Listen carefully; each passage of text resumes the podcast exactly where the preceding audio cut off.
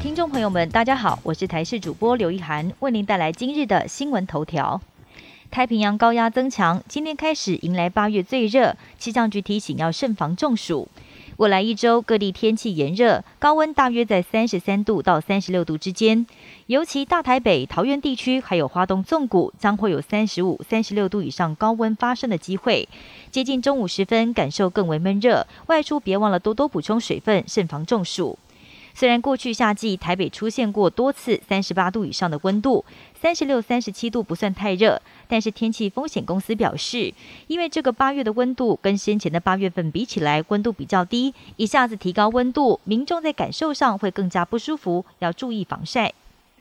辉瑞 BNT 疫苗预计在八月底九月初抵达台湾，数量会有多达两百万剂。其实这批疫苗本来是要送到土耳其，但我国争取到优先转供应台湾。不过因为疫苗跟约定的标识不一样，原本不在民间企业团体所采购的一千五百万剂额度内，但就怕会错失疫苗政策急转直下，成功拦截到疫苗。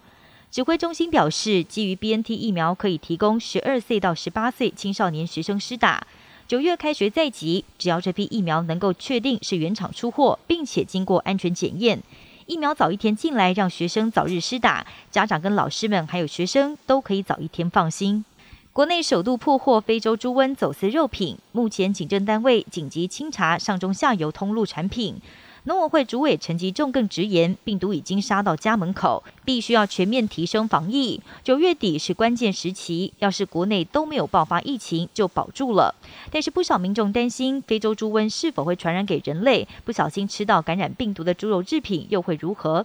对此，医师表示，由于病毒不会感染人类，因此若是吃下含有非洲猪瘟病毒的食物，病毒不会经过消化道黏膜进入人体繁殖，在胃酸跟消化道酵素作用之下，绝大多数的病毒都会被杀死。只是非洲猪瘟对产业威胁非常严重，因此还是要加以严防。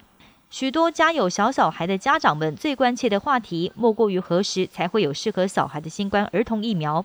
在辉瑞 BNT 这个礼拜一获得 FDA 完全授权，成为全球首支疫苗之后，辉瑞高层表示，预计在九月将要完成对五岁到十一岁儿童的临床试验，随后将数据送审，预计最快在秋季中晚期或初冬可以获得 FDA 的紧急授权。日本传出部分莫德纳新冠肺炎疫苗瓶身遭到污染。日本厚生劳动省宣布撤回当中的一百六十万剂，这些药瓶被验出含有颗粒状的异物。卫生当局宣布停用部分疫苗，不过没有停止其他批次的莫德纳疫苗。莫德纳证实已经收到了相关投诉，强调疫苗的安全性或效力没有受到影响，而初步怀疑问题是源自于西班牙的一家工厂。接种两剂辉瑞或 A Z，研究显示半年内防护力会消退。英国最新研究显示，完整接种两剂 A Z 或辉瑞新冠疫苗，对新冠病毒的防护力在六个月之内会开始消退。这份数据更显示，最快的情况是最先完成接种的高龄者以及医护人员，到了今年冬天时，防护力会掉到百分之五十以下，也凸显出施打第三剂的必要性。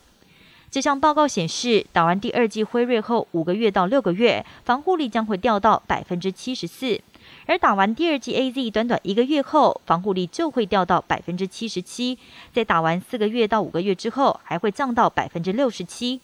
这项研究规模庞大，包括一百二十万笔检测样本及参与者。以上新闻由台视新闻编辑播报，感谢您的收听。更多新闻内容，请锁定台视各界新闻以及台视新闻 YouTube 频道。